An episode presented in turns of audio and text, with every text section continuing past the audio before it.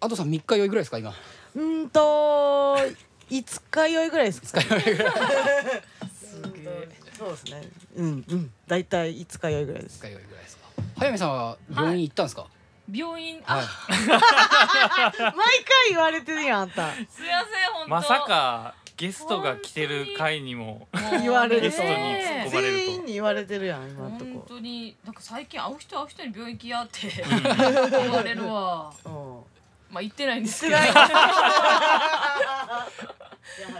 やーねあのでも一個ガチアドバイスしとくと、はい。うん複数今行こうとしてるじゃないですか、はいはい。その場合総合病院行った方がいいですよ。なるほどまあ確かにねいいやつですよね。大きいところです。あの実は目が痛いのは、はい。目じゃなくて内臓のせいだったりとかそういうふうなことがた例えばですよ、はいはい例えばあった場合あのさっとすぐに回してくれるんでなるほどなるほど。内科に。確かにね。結確かに。局待ち時間は長くなるんですけど総合病院って、うん。だけど結局長い目で見ると、うん。あの一番手っ取り早く済む。はいはいはいはい。それも早めにうってつけの。うってつけや。ん総合病院。確かに。ほんまやなんか総合病院ってこの間急に行ったらなんか紹介状みたいなあそうですね。うん。必要って言われたんだけど。高くなるんやったっけな？なんかあなんかたなんかそういうのあったかもな。そんなんじゃなかったそうしあのうん特に今コロナの状態に入ってから少しあの締め付けが厳しくはなってるんですけど。ああなるほどなるほど。まあでも一番いいですね総合病院。うんすごいだからいけるいけるんだったら総合病院がいいと思います。えなんかすごいいいですねそれ。一個だけ行けばいいんですもんね。すごいモチベーション上がってきた今。やっぱ面倒くさいが買ってたあまあそうやな。あうん。まあ何個も行くのはな確かに大変よな。この間ちょっと咳がさ出てて、うん。でまあ病院行こうと思って行ったら、あのその時にお腹も最近ちょっと緩くて、うん。同時に見てほしいんですけどみたいな言ったら、うん。そういうのはもう腸腸のうんなんか機関の、はいはい。ねその専門のとこ行ってもらわないとこっちじゃわからないですよみたいなこと言われて、うんうん。あこんなにも病院って冷たいんやって思って。冷たいっていうか専門外やから無責任なこと言えない からそうなるんですけど とこれが総合病院だとはいじゃああの2時にあのうん胃腸科行ってください。っつってはいはい。そういうことですってなるんでうん。まあ長い目で見ると楽なんですよね。まあ確かに。確かにその通り確かに。それだ。それやん。それだな。う総合病院行きましょん、うん、行きますううん。うんううん。ん頼んだ。うん。楽しみにしてるこの話の進そうやな。捗をうん。もうもうそろそろ行かなもう呆れられる。僕らもまあいつまでこの話せなあかんねんほんまやそうよねそうよねやっぱ それが終わんないと次のステップにはうちらもいけないからさ。やほんまそうやでな。そうそう。そうやな。ね1周年1周年やのにちょうど。今今日じゃないけど。日あ今月？今月ね。そうね、ていうか今月あれ先週のくだりごを50回やん。今日は。そうやで。今ん。ん日は50回です。記念すべき50回目の回。ということで。お邪魔いたします。カルロス矢吹でございます。カルロスさんゲストの時なんかうち緊張すんねんなんでなんでなんやろうすごい緊張するわなんかずっと言ってんもんね。そうそう、うん。なんかすごいあ豪快もう豪快ププロがプロが来るみたいな。そうそうそうそうそう。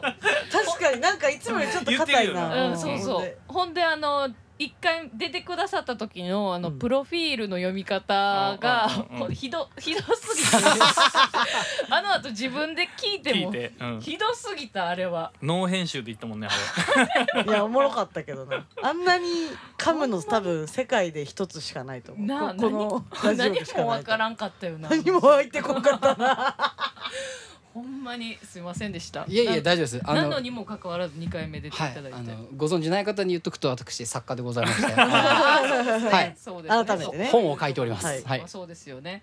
そんな人がね来てくれるといそうですね。50回目にふさわしいゲスト。ありがとうございます。ありがとうございます。本当にありがとうこちらこそありがとうございます。こんな素敵な。すごい、はい。はい。ね。うんこうなんかありました？最近なんかありました？雑雑。あのー、水曜日的には、うんうん。えっ、と前回前々回その前だからさ3回前になるんですかね？僕はい。出させてもらってちょっとだけ、某コンビニですね。コンビニのはいはいはいはい。あーそうですね。コンビニでねそうそうあそうだ。のまあその時にねそうそうそう。ちょっと話したのが、あのアドさんに会ったんですよっていうあはいはい話はいはい。和らぎで、はい、あの、や、はいはいはい。はい、やわらぎで、あの、ちょっとたまたまアドさんに会って。えスナックやわらぎ行ったら、アドさんがいて、それで、まあ、飲むことになったんですけど。はいうんはい。あの、ボヘミアが割と出た。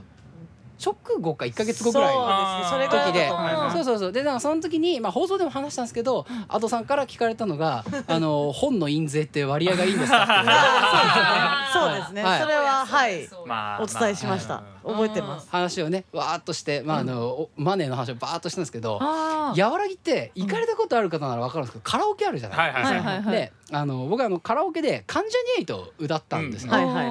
であのカラオケって作詞作曲最後に出てくるじゃないですか。僕が歌った関ジャニエイトの曲、あのうん。稲妻戦隊の上高さんが作ったはいあ歌で。そうでしたね。そうそうそう。であー言ってた。そうそうそう。でうん。それであのパッと作詞作曲上中っていう出た時に、うん。アドさんが「あこれ上中さんが作った曲やったんや。いや知らんかった。こないだあったから聞けばよかった。これもいくらか入るんやろうな」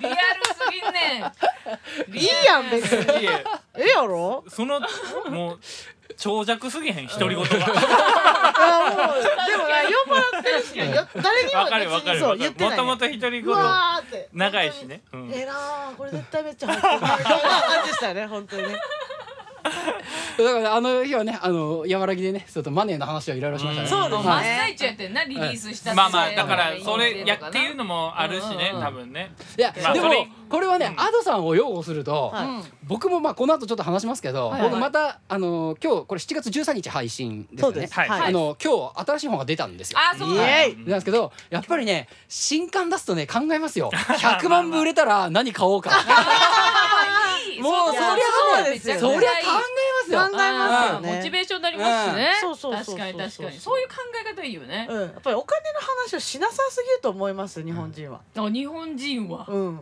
大きくくくる。おー。まあなんかあのなんかいやそんな嫌がられるそうそうそういやらしいからやめなさいみいたい。なさ自慢をバンバンしたらいいのにっていうね。うん、そう。だってじゃないとさこうマネーリテラシーつかないですから。うん。まあね年収マウントとかはねねそうそういうのは下下品だからやめた方がいいですけど。なんかどんなのね福山雅治さんが言ってたのがデビュー曲があの人売れなかったですよね。はい。はいはいで売れなかった時にハッと気づいたのが、うん。これは売れないと続けられないんだっていうことが分かっうんあはいはい。そうですうんね。た、で次からちゃんと売れるものを作ろうと思ったっていううん。あー大事ですよはいねだからその最初はもうねギターを弾けるだけで俺はそれでいいと思ってたけど、うんあのこのギターを弾けるだけでいいっていうのを死ぬまで続けるためには売れないとダメなんだっていそうなんですよね。あもう同じようなこと山立さんも言ってた。さねそうだね言ってたね。関ジャム。言ってたね。カンジャム。カンジャムね。カンジャムカンジ関ジャニエイトはもうカンジャム 関ジャニエイトの一員じゃないからつまずくな。山下達郎。はつまずくな。山下達郎特集があってんな。あったね。最近リリースがあったからね。そうですね。うん。それでなんかあのレコーディングしたいがために、あのいいレコーディングをするにはそれだけ売れないといけないみたいな感じの話してて、そうそうそうだね。予算がかかるからそうでしょ。そうそう、ん。いい音でとかこだわってとか、うん。であとうちあの話でびっくりしたのさうん。なんか一つのアルバム出すために12曲リリースだったら俺スカ12曲しかあのしレコーディングしないんですけど、当時もうその12曲にするためにもう倍の曲を録音してたらしくうんて、すげえな。そっから選んでたらしいでそれもできひんかったみたいな感じで。なるほうどん。すげえな。まあすげえわ。だからやっぱそのモチベーションって大事やな。こんだけ稼いだらこれができるぞみたいなな、そうだね。そうそう。そう思っておりますいいね確かに。今日はじゃあそういうリアルな話聞かせてもらえるんですか？そんな回なの？50回で。電波や。50回だから？50回だから。だからね。はいはい。なるほどね。今日はそんなマネーな話も、うん。マネーの話もしましょうなぜならですねこの後話しますけどあの、うん。今あの今日出す新刊が、そういったマネーなお話に そうですね。関する本なので。いやそうそうはい。ですよね、はそれもまたね気になるよ。さそうですねかなり。うん、正直めちゃくちゃ気になるよね、うん。もう毎日考えてるよお金のこととか。ね。うん。なんか。じゃあもう早めに行っちゃいますか。あそうしますか。そうしようか。そうだね。じゃあそうしましょう。お願いします。じゃあす。いまんせん。おおかわりください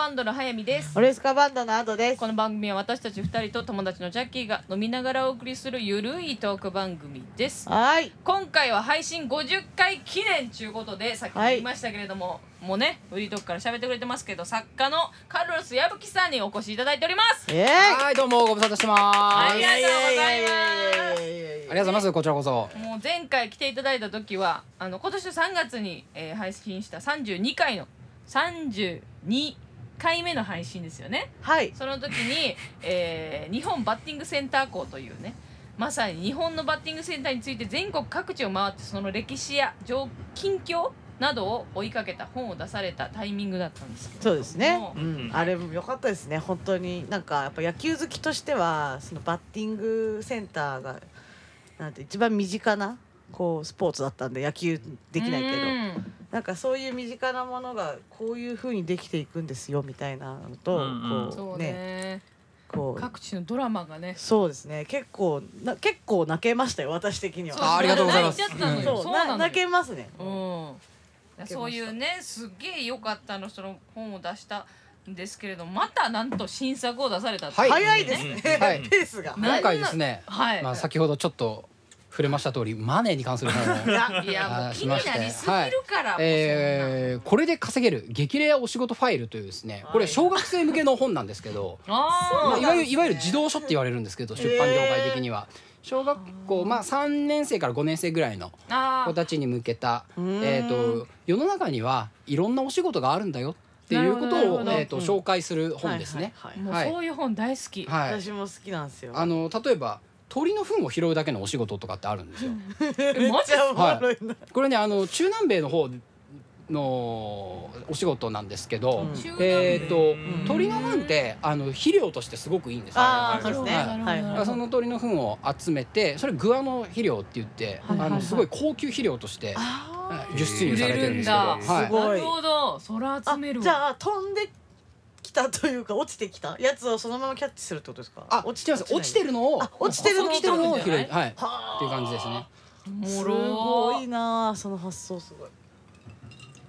あとはまああの、はい。ストームチェイサーって言いまして、はい。これあの嵐を撮る専門のフォトグラファーです 大丈夫なんですか、えー追いかける人ね。命の危険が。そのそのすげえ瞬間が取れたらより高く売れるみたいな。そうです。だから主にこれはあの大学とかに売るんですよ。はあその研究機関に。あーうんなるほどな、はい。こんな竜巻でできましたよみたいな、はい。はいはい。なんかあのアメリカのハリケーンを追いかけてる映像とかなんかそうですそうです。ああいうなんか世界びっくり映像みたいな。はいはいはい、うんあそうかそうか。まあ確かに。なるほどね。あれも仕事か。そらそうか、あとはホワイトハウスアメリカの大統領が住んでるホワイトハウスであれって全部あの時計ねじ巻き式なんですよね。ホワイトハウスにある。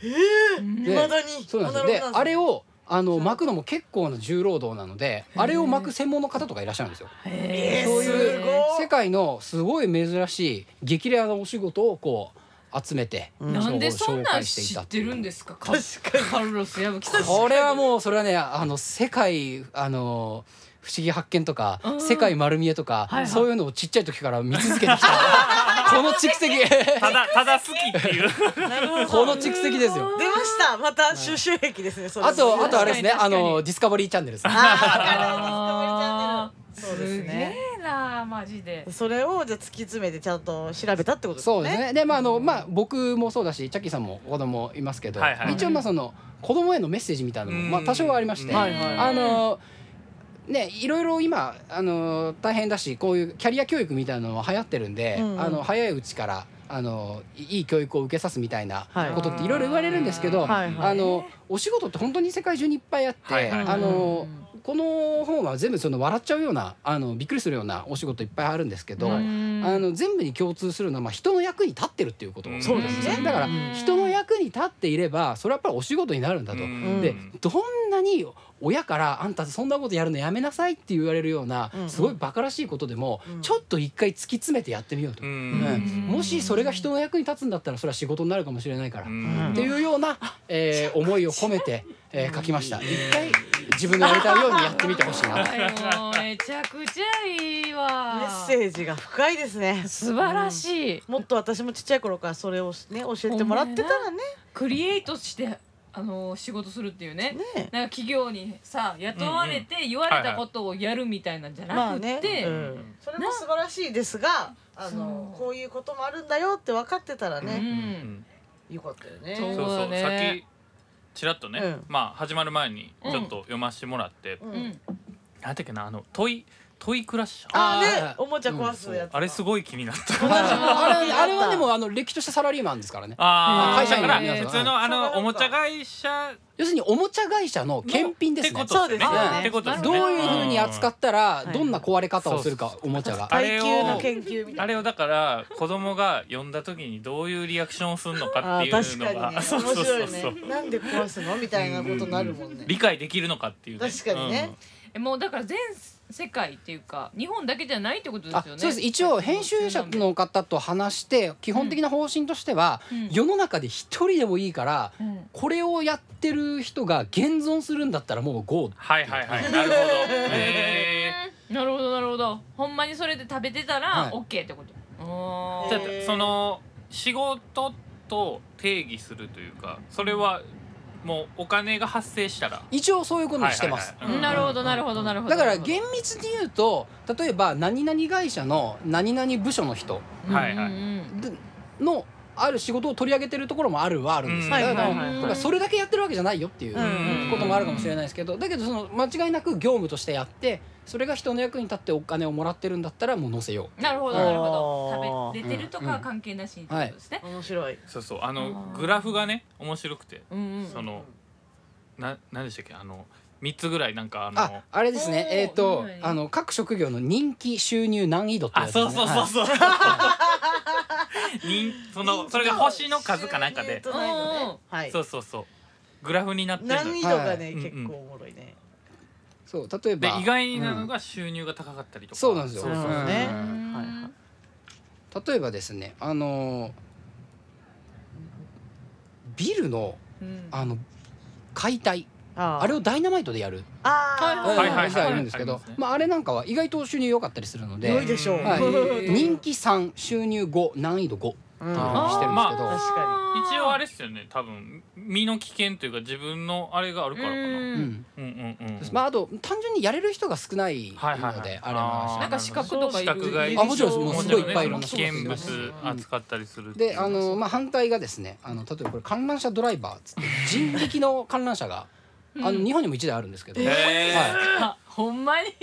これも人力で動かすあのひたすらペダルこいでそれに合わせてこう 観覧車がギコギコ動くっていう。えその誰かが漕いでるのに人が乗るってことですそうですそうです。よね、うん。そうですよね。でもこれなんかは人気1収入1難易度1にしてます。一人しかやりたいって思わなさそうやんそれ。そうねすごいなこれは大変だと思います。まあ町おこしみたいなところが、まあまあうんそうっすよあーまあまあ話題作りもありでますし、ね、ちなみにこの人力観覧車もどこにあるかっていうと、うん。うん四国の高知県にあるんですよ。あれですよ。どこにあるかって言った時点で まさかあと思って。なりましたけど。出たわ四国。さすがの四国ですさねすがやなほんまに。うん。あのこのマリモを丸めるお仕事が私一番ちもそれ気にるなっあのマリモってね、あの普通に丸まってるのってあれもう本当天然記念物で手出しちゃダメなやつなんですよ。はい、あの状態で、あのあれ本当にあの自然に丸まる場はい合ってその水の中でその水の流れとかでこう、うんうん。スルスルスルっとこう丸まってうん自然と丸丸ものなので、うんお土産物屋さんで売ってるのとかってあの全部じ人の手でこう丸めてるんですよ。おもろ。知らんかったよななんだったよえそれってでも ずっと丸めとかんでいいんですかね？なんかうんいこっちで丸めたもんやから。ほどけそうちゃう。そうなんかボサボサになってきたりしません、あー。それはまあプロの技が多いんじゃないです。か。それ知りたいわ。へそれ知りたい。気になったうちもマリモのやつ。マリモはねちっちゃい頃飼っててあそれこそあの富士急ハイランドに売ってたんですよ、お土産で、うーん。なんでなうんん、そうなんでなんて感じやん。富士で急ハイランド。かなんで結構昔ってどこでも売ってなかった。そうそうどこでも売ってたやんなんか売ってたかも。だけどなんかちょっとブームが多分あって。ああったこれって何なんだかわかんないけど可愛いなみたいな感じだったけど、うん。今思うと本当何なんだろうあれって感じなんですよ、うん。うんマリモって何なん？うちも思うねうん。もうやろ。ん、うん、でもあとマリモッコリってなんなん？マリモってでもあれえ生きてないの？それなんですよ。マリモ職人じゃないと思う。んですけど僕はあのマリモには詳しくない あれなんか俺生き物やと思ってたわ、ねえ、うん。なんかそう。ある日お母さんがマリモちなみにねあの結構まああの児童書だからそのイラストが入ってるじゃないですか、うんうんうん。このイラストは描いてはる方み全部同じあ人が描いてえーっとるんですか？3名いらっしゃいあます。なるほど。なるほどあそういうことか、うんこれとこれねまたイそうラストそうなんかねイラストが結構それぞれによって結構ちょっと違うのがあって、うんうん。面白い。すげえ読みやすいよな。そう本当に読みやすい。そう読みやすい。なんか早見的にありがたい。そうね、誰も否定しない。早めて、う。んそうね。一番文字のな大きさとか文字数とかがね、しかもなんかこれにさ載ってる職業がさ全部さパッと見ただけでは理解できないうんうん。職業ばっかりじゃない？なんかマジでっていう。まあなんかそういうものを選んでるんじゃないかな。そのあのこあ名前その名前はカルロスさんが考えたんですか？あえーっとほぼほぼ僕。あそういうことはい。なるほどなるほなるほどどなるほど。そういうことですよね。別にこの名前でやってるわけではないはいそうじゃないです。はい。うんあなるほど。この人らがというのもそのさっきちょっと言った通り、うん。そのおもちゃの検品の作業、はいはい仕事とかも、うん。しっかりあれを仕事の名前つけちゃうと、うん何々会社のどこどこ部署とか、はい。そういうことにしかそういうふうになっちゃうんで。そういうことなっちゃうしかももちろんその人もそれだけやってるわけでもなかったりとかする。まあでもね多分おもちゃの検品に関してはおもちゃの検品だけやってると思うんですけど。あそうなんだはい多分ね商品開発部まあでもみたいになっちゃいますもんね。確かに。ね検品。安全管理部とかなんかそう。いうふうな名前になっちゃうんで。それを確かにそれはちょっと難しいですねうん。わかんないです。うん。わかりやすくね。トイクラッシャーっていうのはすごいいいですね。えうちこれめっちゃやりたい象宅配便。象好きなんですよ私。これ好きそうやなこれこれ何そなんですか？うそれはですねあの東南アジアの方でやっぱりいまだにあの象をうん。あの引っ越しのあの運搬とかに使ってるところがあるんですよ。ってことは象の運転手的な運転手というかまあ象象を飼ってて象を運搬に使ってるところあのまだねアスファルトとかがこうしっかり整備されてないところはいはいはい。まだまだ多いので。はいはいうん。そうですよね。でしかも坂道だったりすると、うん。あーで象がもう敵敵まあまあ一番というか。ううんうんうん。うんん。使いやすいということで。で象を言うたらこう象使いみたいなことなんですかね。そうです。そうですね。そう宅配のですねためのえーめっちゃ面白そう。面白いね。でその私はいいなと思ったのはそのそのスキルを生かして別の職業がありますみたいな提案が書いてて。うんうんうんあーそれがね非常にいいスキルを生かかせる転職先ね。そう。そうなんかそれ読んでうん。え本当にって思いながら読むねんけどうんうんあ確かにな。確かに。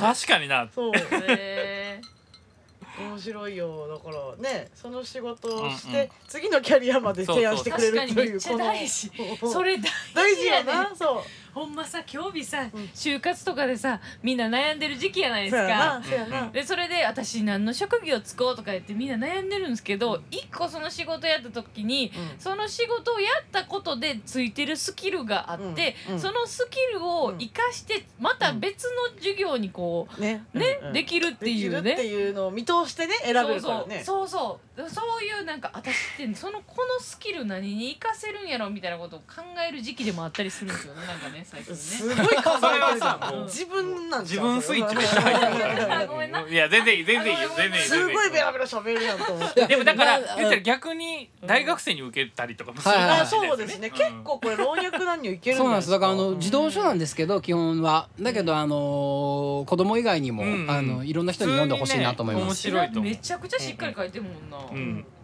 めちゃくちゃしっかり調べましたもん。いやすげえマジで。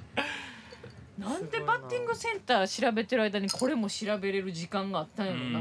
もうちなみにあのあのこもう先走って言っちゃいますけどあの10月にまたもう一冊出すんでいやいやいやいややば三冊。す3冊。だからそう3冊同時作業だったんですよ。すごいごいなもう狂っ狂ってたんじゃないですか。それいやだからう。もうその10月の本が出たら一回グアムに行きたいと思います、あー確かに忙しねかったね。やっぱ確かにね。そうですよね。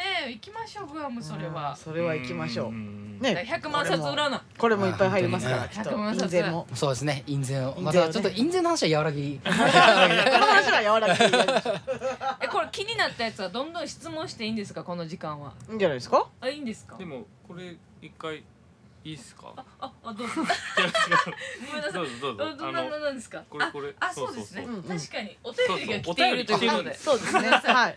お便りを紹介しカルロスさん宛てに。あありがとうございます。はい。はい。私でいいんですか？はいどうぞ。えっとラジオネームニコチュウさんからいただきました、ありがとうございありがとうございまます。す二回目ですかね。そうですかね。うんはい。なんかうん。いつも楽しく聞かせていただいています。カルロス矢吹さんが再びちょ登場されるということなので お便りさせてもらいました。はい。ありがとうございます。日本バッティングセンター校を読ませていただきました。ありがとうございます。面白かったのはもちろん自分にはなかった視点に出会えるのが本の魅力だなと改めて感じさせられましたカルロス矢吹さんはその他にもスノードームの本だったりさまざまな分野の本を執筆されているかと思いますが執筆する本のテーマはどのように決められているのでしょうか。出版社との兼ね合いなどいろいろあるかと思いますがカルロスさんの執筆されている本を見てとても興味が湧いたのでお話しできる範囲で教えてくださいということですね。はいなるほどなるほど。それはでもねすごいわかりうん。ます。わかります。うん多岐にわたってますからねはいジャンルがうんはい。あの僕がねあの全般的に興味があることは、うん。あのまあポップカルチャーって言ってしまえばそれまでだと思うんですけど、はいはいはいあの例えばバッティングセンターとかスノードーム、うん。今名前挙げていただいた、うん。この2つって知らない人はいないじゃないですか。そう。ですね。うん。バッティングセンターもみんな知ってるし、うん。行ったことない人でもパッとイメージできるじゃないですか。うんうんであのスノードームもうん。それあのどういうものかみんなわかるじゃないですか。うんはい。だけど一体なんでスノードームとかバッティングセンターっていうものがここまでポピュラーになってったか、うん。一般的なものになってったかってうん意外とみんな知らなかったりするじゃないですか。でそういうふうに、えー今みんな当たり前と思ってるものがどうして当たり前になってったんだろうっていうことを調べるのが基本は好きなんですよ。うん。なはるほどなるほど。ななるほどな。まあだから時代的に言ったらだから昭和に結構流行り流行ったものなんかな？スノードームとかって昭和に。スノードームに関しては、うんあの第1回のパリ万博とかその辺の話になってきますね。はい。へー。なるほそうなんだ。パリ万博？でももともとあれは貴族の間で流行ってたお遊びだったんですよ。貴族遊びなんだ。貴族の間で流行ってた遊びだったのが、パリ万博に出品されて、はいでそれが、えーアメリカの文献で残ってるんですけどこういうものがあるっていうの。でそれが一応歴史上登場する一番最初なんですよ。あ一般に降りてきたパリ万博ってさらに2回やってんですよね。うん。で2回目のパリ万博の時にちょうどエッフェル塔ができた時で、なんかエッフェル塔に絡めたお土産を作ろうっていう話になってうん地元の職人さんが「あこれ使おう」っつってその時貴族の間で流行ってたスノードームをもっと安くチープに作って中にエッフェル塔入れたんですよ。うん。わあそれは売れでるそれがめちゃくちゃ売れたんですよね。ええ。で以降あの世界中にバーッと広まってったんですけど発祥は間違いなくフランスヨーロッパなんですよ。へーだから基本はヨーロッパのものなんですあれ。そうなんそうだなんだ。なんかてっきり結構北欧なんだと思ってましたけどねそうあのでもね一応フランス発祥ですねフランス。うんええ、な雪国やと思うよな。ねって思いそうそうただ今一応、えースノードームの一番の大手っていうか高級メーカーのペッツィ社っていうところなんですけどそれオーストリアのうんうん。あへー。のところなんですけど雪国じゃないですか。そうですね。ここはねうん。あの雪解け水でスノードーム作るんですよ。そうするとあの人の手の雑菌とかが入らなくてはあ100年経っても綺麗なままなんですよ。えー、すごい素敵な話。だこのペッツィ社のスノードームが一番クオリティとしては高いかなと思います。えー、それ今知らない知っとけばなオーストリア行ったよなうちらオーストリア行ったね。うんあ、それを聞いてれば買ってたね そんなのあるんやへーすごいへね。はでもなんか魅力的なんかちっちゃい頃から結構魅力的やなっていうのは、なんかすごい感じてた、い。やもうスノードームでこれだけ出てくるのすすごい。よな。さぞかしをモテるでしょモテるでしょあのねえこここで止めてたらここで止めてたら持ってるんですけど、はい。この後僕のスノードームあの300個400個持ってるスノードームのマニアックな話がバーッと続くとまあ聞いていくんですよ。そうそう僕止められないですよこの。い今はね一応ね収録やから。今んとこまでで終わってればすごいもしますね 多分。そうか。そうかそういうとこがいいわ、うん。なんか欠けてるとこがあって安心した。ここで止めてたらブルータスに乗るんですけどここで止められないから実はナックルズなんです。止まらないんですよここから。いやー今のいいっすね。今の超おもろいっすね。なるほど。なるほどやね。面白い。確かに。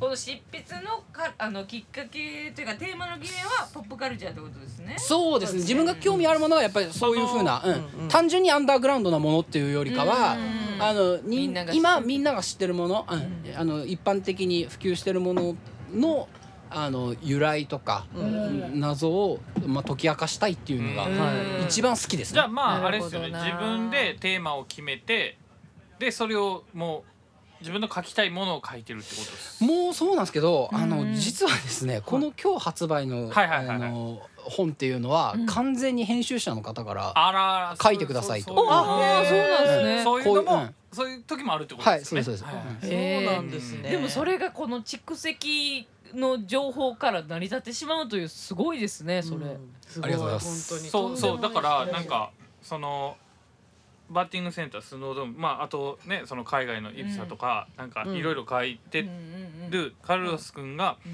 その今回この本を出しててもおかしくないっていう、うん。そうそのそうそう。自然というか。自然なんか、うカルロス君が出しててもおかしくないなんか自分が書こうと思ってそうだね。うん。決めたテーマで出しててもおかしくないなって思ったから、そううんそうそうそうそう。うんうんお仕事ってみんなにねなんかやってるけどこんなんがお仕事なんやみたいなな。ちょっと驚きが毎回ありますよね。見つけてくださった編集者の方に感謝っていう感じですね今日、この本に関しては。へえ面白いですね。すごいなすごいな。面白いな すごいわ。でも本当その視点って私すごい勉強させていただいてて。本当ですか？いや実はなんかあのちょっと前にあの、うん風呂が壊れたみたいな話をした回があったんですよ。あ風呂が壊れた。給湯器が壊れて、ねはいあの2週間ぐらいだったんですけど銭湯通いしてたんですよ。はいはいはい。で銭湯行ってたらやっぱいろんなことが目についてきて例えばあのこう靴を入れるあのい板の鍵うん。鍵のやつとかあるじゃないですか、あと、うんうん。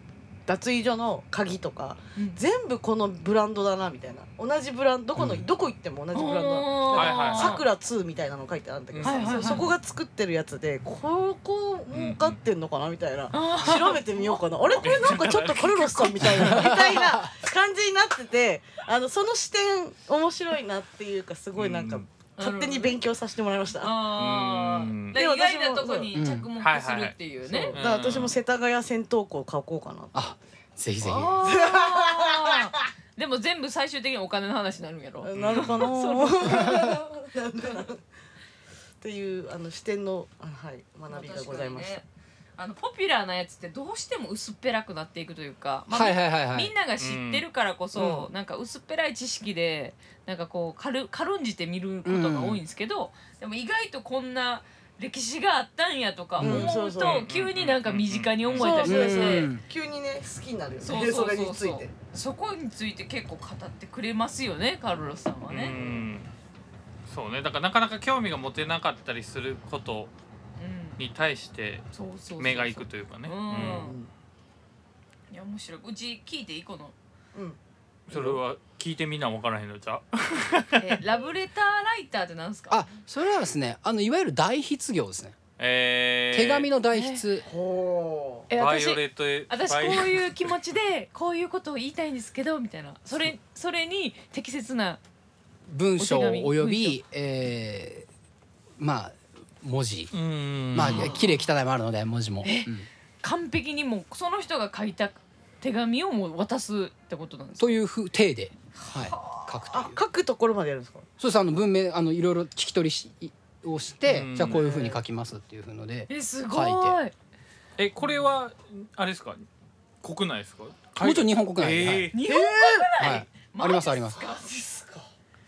何やったっけ？あのグリーンマイルじゃなくてさあのグリーンブックはいはいはのあはいはいはい。映画で映画ね。なんかそのツアー回ってる時にそのドライバーの人のうん。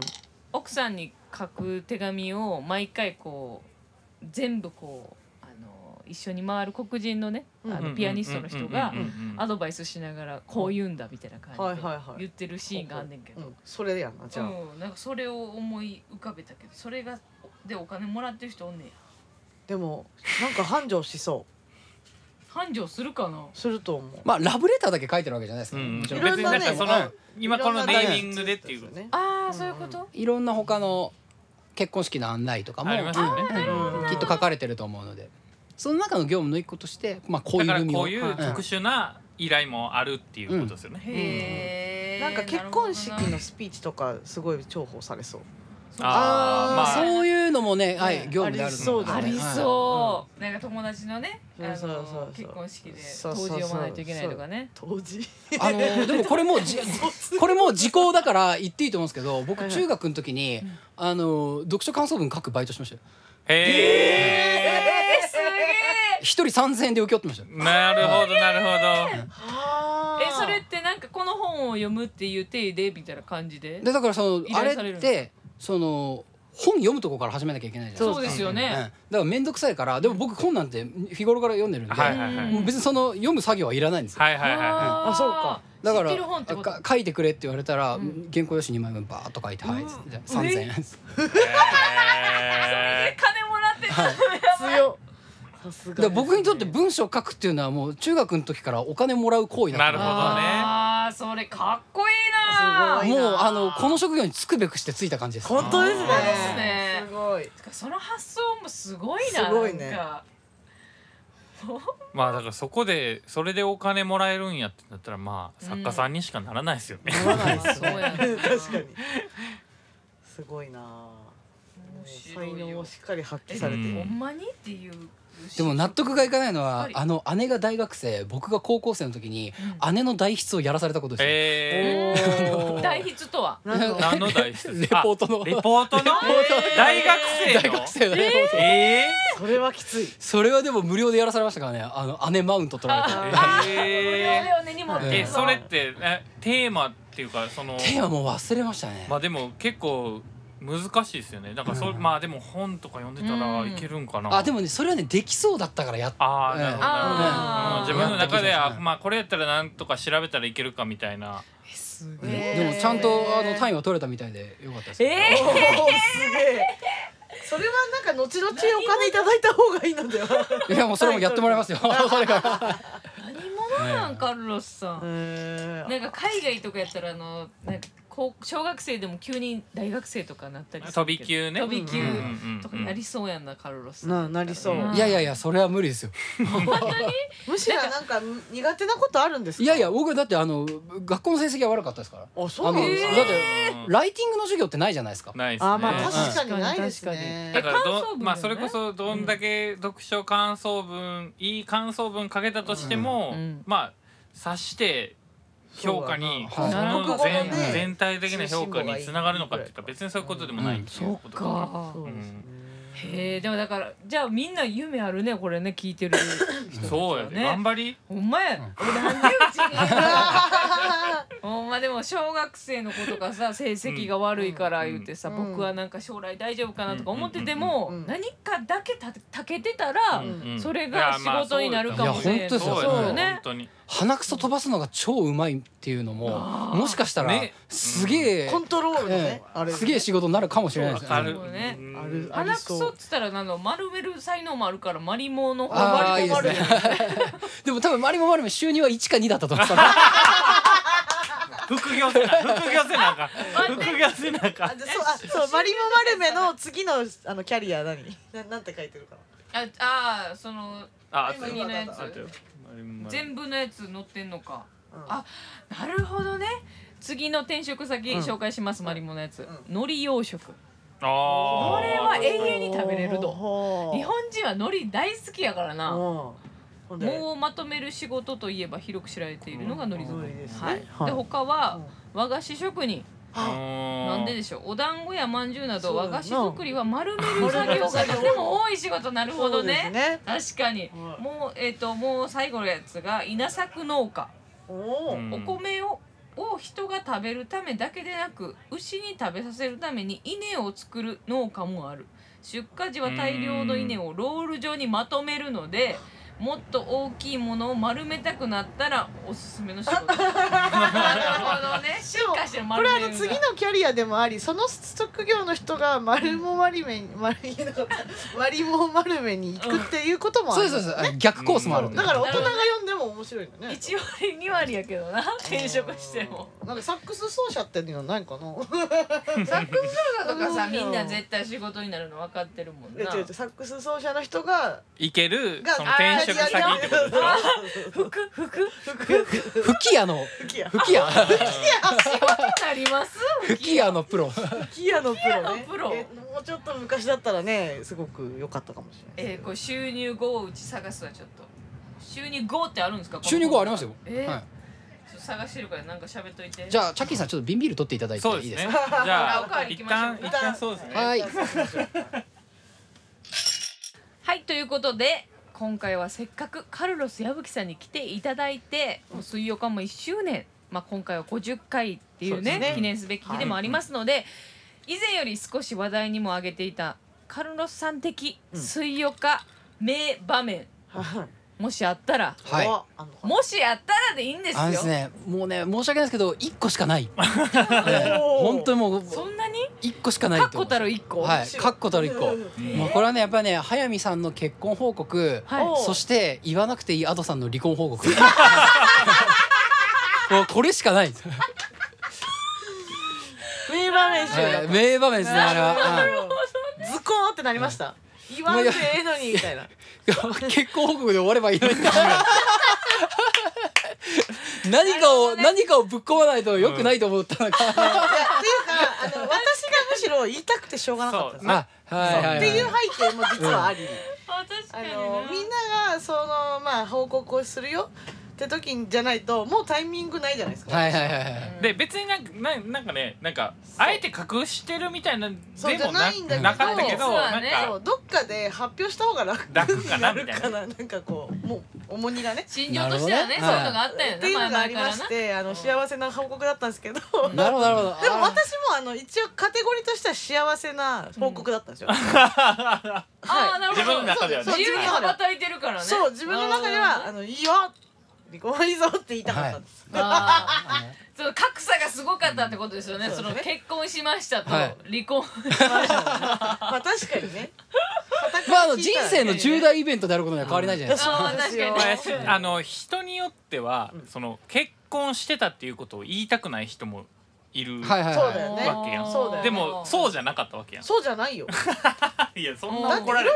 不都合が起こるものやっぱ話しててね、うん。あー前ねあー結婚してた時って言ったら変やな今みたいなことうんうんが結構あったんですよ、はいはいはい前うんうんだからあだからこのトークしながらってことでしょ？そううん。言った方がもうすっきりすんなうんみたいな、なるほどね。それが名場面なんだ、うんうんなるほどそれですか？これですよ。なんかまあまあでも確かにわかるよね。うん、うちとかはさうん。もともと知ってたからさもうもうこのタイミングで言っちゃえよみたいな感じで、もうむしろさ、うん。結構言わせた感じやったけそどうかもね。さ、うんうん。確かにあれはいらんかったっすね、いやそうなんいやいや。よく考えた。だって自分からしたらうん。一番いらんやろだって。確かにな。あのいい話したいのにハッピーで終われよっていうな。終われよっていうな。確かに。まあ面白かったからいいんですけど。面白かったからいいんすけど。確かに確かに確かにいまだにあれあそこあのあの回が一番聞かれてるというか第一位ですからね。そうなのあやっぱそうですか。あはいそうそうあのの離婚発表は。あのーえあれ年末年末年末ですよね。そうですよね。そうそうイカスゲストイカスがゲストの時ね。はい。あれが一番人気ですからね。あれそうそう。あれだけダントツで回数多いやっぱそう。あそういうことやったんや。あといやまあその離婚れは私の話だと思うでかもしらんで。二人のおめでたい話が良かったんや。確かにあれダントツで多いな。るほどね。うん面白いわ。うん。その目から鱗であしたわ。ほんまやな。うん。ほんまやな。そう一番多いな。意外とね。23回目だもん、うんうん。そうなのよ。えー年末特別号ってやつですね。そうそうそう。はい。聞いてみて。聞いてみて。いらん最後のはい一番最後のオチをね楽しんでいただければ。うんうん。でもうせっかくなんで、はい。この名場面も言ってもらいましたけれども、カルロス矢吹さん言ったらな、まあね。おすすめエンタメなんですよ、うんうん。そうですね。おすすめエンタメ前回もねすごいもうあの3冊を紹介してもらいましたけど、ね。今回、今回は。はいもう今回もですね本3冊で。い。こうはいかなと思いましてまた3はい。冊も紹介してくれるんですはい。まあか、パーッと紹介させてもらおうかなと思います。今回はですねあのちょっとねこういう料理のレシピ本を3冊紹介させてもらえたらなと思いまして。ね男女じゃないです。でこれねなんでかって言いますとこれ普通の人には関係ないんですけどはい我々出版業界の良くない慣習でほうなんとなくこういうレシピ本を一段低く見るっていうえねいやそうなんですか？ええと思うじゃないですはいはい。かそういうのがあるんですよ。あのレシピ本っていうか実用書？ー、実用書もろもろをあはいはい。のなんとなくこう低く見ちゃうところがあるのが否めないんですけど、へー。あの僕はあの本当に良くないと思ってて、ん。こういうふうな実用書の形式でしか伝えられないこととか、伝えられない情熱みたいなものって間違いなくあるので。あありますよ絶対うん。なのであのこういうふうなあのねあの料理のレシピ本をちょっと紹介させてもらえたらなと思うんですけど、えーで可愛すぎる。一冊目はですね、はい。この、えー角川書店から出てます今井真美さん毎日の新しい料理ってはい。いう本美味しそうなんですけど、もう表紙これねの写真が美味しそう。あのすごくいい本で、うん。あのこういうレシピ本ってどれもね美味しいんですけど、うん。基本的にはそのあの食べたら美味しいっていうものばっかりが出てくるんですけど、これはねあの毎日の新しい料理っていうタイトルどこ何が新しいかっていうとどういうことやろう。何が新しいかっていうと、うん。作ってる人にとって新しい刺激があるっていうことなんですよ。あの料理ってやってるとそのどうしてもマンネリ化してくるじゃないですか、同じようなレシピだけどそこにちょっと一個ずつうん。新しい作業をはあ。やるだけで全然違うレシピになるんだよ。っていうような本なんですよね全部でそれのねちょっと最たるものをいくつか紹介したいんですけど、はいまずこのですね豚ピーマンってやつですね、はいはいこれねパッと見ですねただの豚とピーマンの炒め物だと思うんですけどこれねあのレシピ見たらうん。何て書いてあるかというとまず豚肉炒めるんですよ。うん。油で。そしたらフライパン火止めてうん。油切って生の細切りにしたピーマンをフライパンの中に入れちゃってうん火をかけずに混ぜるんです。つまりピーマンはあおお肉の油とお肉の余熱だけでちょっと混ぜてちょっと半生っぽくなあるんですじゃあちょっとパリパリがはい。してあーシャキシャキ感があえてあえて生臭さもちょっと残すみたいな。うん。ああのあそう。ちょっと大人っぽい感じの。でちょっとこれやったことないじゃないですか。こうんこちょっと新しいじゃないですか。確かに。確かに。で別に何にも面倒くさいことないじゃないですか。確かに。でもちょっとこうやってみたい。ちょっとしたうん。えなんかちょっとした変化ですよね。そうなんですよ。視点でがすごい。これはあの作ってる人のことを考えないとこういうレシピに多分ならないと確かに。そうですね。でもう一個がですねこれわかめのジュレ。わかめのジュレ。ジュレ。あのジュレをですねもうわかめを使って作るっていうだけなんですけどこれがねあのわかめ洗って、えーぬるま湯につけて、うん。えーそれをこうまあブレンダーとかでうん。グワーッとミキサーしてっていう。でそれを塩味つけてっていうだけなんですけど、はい。これだけですごく美味しいです。これをご飯にのせても美味しいし、えっと卵焼きとかにつけても美味しいし、あ美味しい。何にも難しくないし、うん。今までそのねブレンダーで何かをこう混ぜるなんて、うん。みんなやってる作業だと思うんですけど、うん。これをねわかめわかめにするだけで。確かに。あほんまですね。ーすごい。ちょっと材料を変えてみるだけでこれだけちょっと新しい。すごい。えめっちゃめっちゃっていうのがものすごいいっぱい載ってる。はいえ欲しい。めっちゃ欲しい。これあの欲しい。これ本当におすすめです。あの今年出た本なんですけど。え買いすごいます。はい今年出たねあの料理の僕料理のレシピ本も好きでよく買うんですけど、うんうんうん今年出たね料理のレシピ本の中では僕は一番好きですね。あはい。いやそれはでも面白いかも。あ広いなっていうのがまず、はえー、はい。一冊目ですね、はいえっと今井真美さん毎日の新しい料理。いいですね。これねなかなかねレシピ本ってこうやってしっかり紹介させてもらえるスペースないので、うん。そうなんですね。本当にそうですね。ありがたいですね。で確かにあんまり聞いたことないわ。そうですね。次がこちらですね、これあの関西出身のね早見さんとチャッキーさんにぜひおすすめしたい。関西のスパイスカレーの作り方。あはい、これちょっとだけ古い本なんですよ。あの2018年に出た本なんですけど、はいはい。最近ね東京でもスパイスカレーのお店って増えましたけど、はい。はい。やっぱねスパイスカレーってね、あの元は大阪が、うん。ねあの中心のものが、んですから、そうですねあの大阪出身の方にね僕がスパイスカレーどうこう言うのもあれなんですけど、あのやっぱあの本当に大阪の中心地ってスパイスカレーのお店多いんですよね。多いですようんね本当多いですよね。でしかもイベントもすごい多いじゃないですか。うん。多いっすうん。だからですね。で店舗同士のつながりもあるから、うんあの全部の店舗がああそこはこういうことをやってるんだなみたいなのをうん。みんな分かってるから、うんちょっとずつ味違うんですよ。はあなるほどなるほど。しかもあの東京の人っていう言い方はあんまり良くないかもしれないですけど、うん僕はあの大阪住んだことない、うん。あのはい宮崎生まれ名古屋育ちで今東京住んでる人間からすると、はい。大阪のカレーの作り方ってちょっと特徴が僕はあると思ってて、うんそれはあのカレーって絶対的な正解があるじゃないですか。それはインドのカレー。うんうん。そうですね。でまあインドのカレーに近づけるっていうことがそういうカレーの正解みたいなのがちょっとあるじゃないですか。はいはいはい。大阪の人たちってねあんまりそれ気にしてない。確かうん確かにに。いや本当にそれすごいよもう。めっちゃ思うそれ。確かにでこれあの32店の人気スパイスカレー店が、うん。大阪の人気スパイスカレー店がこうレシピをこう公開してるんですけど。はあなるほど。えすげえ本ですねそうこそれ。れすごいいいんですよ。でしかもあの家庭で作れるようにある程度整えてくれてるのえで、すすごいいいんですどけどこれがねまたやっぱねいあの僕が今言ったカッコつきの正解ですよ。インドのカレーからすごい離れたものがすごい多くて、一個はねこれまずうん。トーチキーマカレー。でもトーチってあの麻婆豆腐とか作る素材ですね。トーチ使ってキーマカレーを作る。美味しそう。うまそう。ちょっと中華みたいにね、うん。あな感じのテイストで。っていうやつだったりあとこれですね、あんかけ油味噌キーマ意味がわからない。いや僕絶対これ好きやわ。これだからみ見てみれば分かると思うんですけどお茶碗にキーマカレー乗っかってるんですよ、確だかに。からあんかけになってて。全然インドのなんかカレーと見た目がもうまマジで違いますね日本やな完全に。いやでもあれがあんになってたら絶対美味しくない。め絶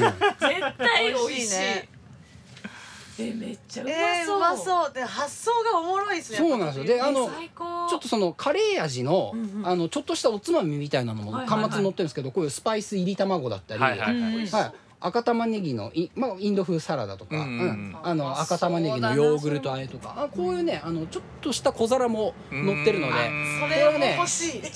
あの今もね営業してる店ばっかりですのでああのそうですか。お店のガイドとしても使えるし、あ確かにそうですね。レシピとししても使えるというね。これ来てるよ。これね関西の出版社が作ってるんですよ。だからあの東京で全然話題にならなかったんですけどあの非常にいい本ですので。いやそれは。昔の本ですけどねぜひちょっとあの関西に行く時の旅のお供にもおすすめ。確かにそうですね。めっちゃおもろい。めっちゃおもろい。めっちゃおもろい。えー、すごい。でこれ最後ですね。これこれも今年出た本なんですけど。あ出ました。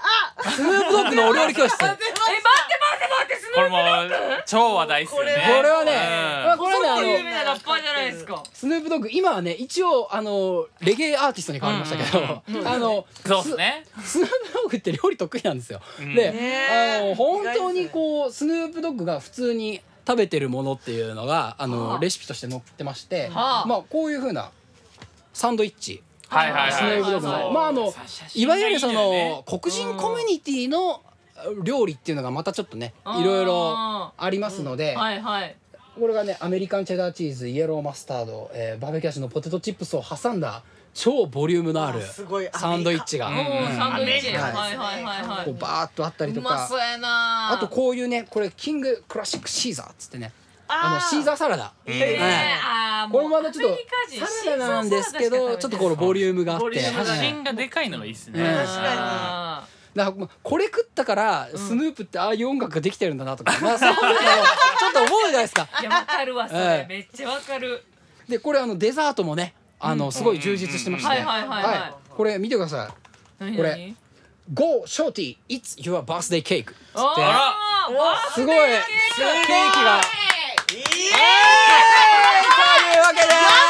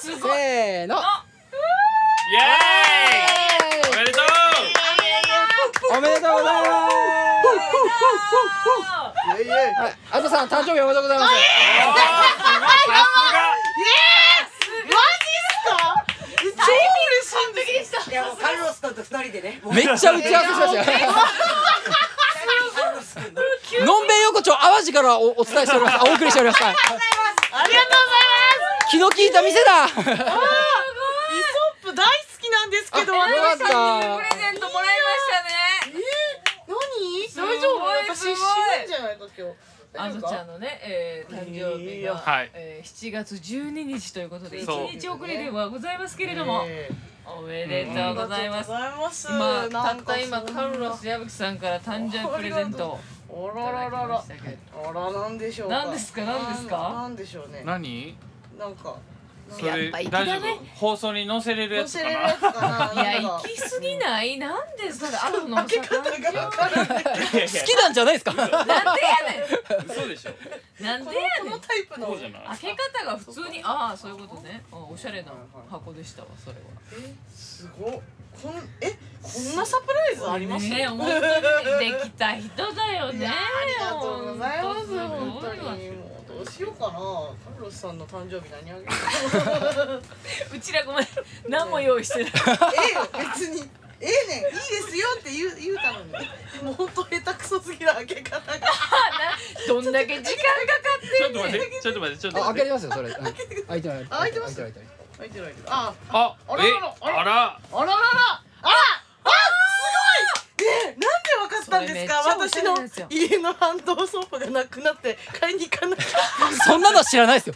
思ってたところなんですよ 本当に。本当ですか？えすごい。えー、イソップのですね、えー、アロマチックハンドウォッシュをいただきました、えー、素敵。ありがとう誕生日おめでとうございおまめでとう。めっちゃ嬉しいめっちゃ嬉しい本当、もう東京のおしゃれカフェどこにでもあるそうやねねそうやねすこれ三人からなんで。はい。以上ありがとうございます。だね ありがとうございます勝手に便乗してる。便乗便乗させてもらってありがとうございます。本当にありがとうございます。ごいね。ね。素敵だわいや打ち合わせしてたからってはいえさスヌープドッグドのねのね誕生日のねデザートなんだろうなーって普通にのんきにね見てマジでのんきになマジえなんだろうでってあのカルロス君の思惑通りやったね。本当にリアクションが。すごすぎやろ。さぞかし持ってるでしょこの人はまだ。二回目二回目。喋りすぎるからあかん。この後あのスープドッグに関するうんちくが。西海岸で何してたかみたいな話になるから。ほんまいやーいやめっちゃおもろいわすごい。すごい汗かいてますのでなんかあのこ、はい。あのうちの作家。えチャッキーにも、はい。あの提案してくださったんですよこのケーキを出すタイミングをね。あららでうちそのスヌープドッグとは知らんかったけど、うん。本の中でケーキがあるからっていう話を聞いてて、うんうんそしたら下からりゅうちゃんがケーキ持ってきてくれると、うん。でもりゅうちゃんそんなさここでの会話なんか聞聞こえてないやろうし確かに。そんなん届くかって思ってたらスヌープドッグの本に入ったあたりから下からカチッカチッ ろうそくがな。そうそうそう。うわめっちゃ完璧に用意してると思って。なんかドキドキしだしたシーザーサラダとか全然入ってけえへん。そのそのスヌープドッグの本やって聞いてなかったけどカチカチ聞こえだしたからえここやんって思った もうなスヌープドッグから何も入ってけえへんようになって。などどのきっかけなんやろうが気になってたよ。下からバリ全然つけれてないねろうそくに火をうかなって思った。カチカチしていやーめっちゃ素晴らしかった、ね、いや本当にありがとうございます。こんな素敵なサプライズは完璧でしたよ。人生もうマジでいやとあんまない。ベストですねこあれ本当ですか？はい。さすがですすよね。ごすぎもうやっぱ完璧なんですよカルロスさんは。カルロスさん完璧。さぞかし持ってると思うよそうよだから失敗談を聞きたいね、ねそうだね。いやだから失敗談はこの後レゲエアーティストに転向してからのスヌープもいいんだっていう話で延々延々して朝まで行っちゃおうそうだよね、うん。ねありがとうございます。素晴らしい。素晴らしい。おめでとうございます。ありがとうございます。あのちゃん三おめでとう三三です。三三ね。三三でございますね。ミャンミャンですよね。ミャンミャンって何ですか？ミャンミャンの年ミャンミャンは何ですか？あの三十三歳はミャンミャンらしいですよ。ミャンミャンは何？どどういうことですか？あのさ三がみ三つでミャン。みゃんみゃんみゃんってことですよ。オッケ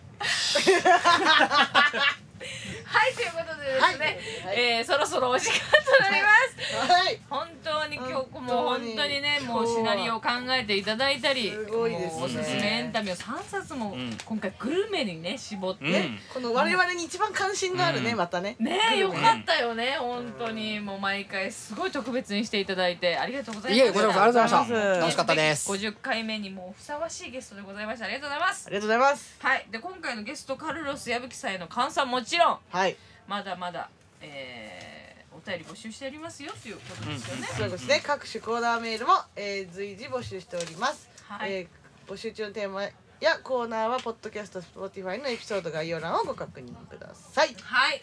はい。ということであの今回紹介してもらったこれで稼げる激レアお仕事ファイル、うん。これ、はい。うん。どうでしたかあのちゃん？いやもう買いますね。買うん買う、うん、買うし、うん。あの飲み会に持っていきたい絶対盛り上がると思う。確かに確かに、うんでアドってさ結構さなんか音楽だけじゃなくて DJ とやったりとかさ、あはいはいはい。なんかいろんな職業から自分のこう、うん。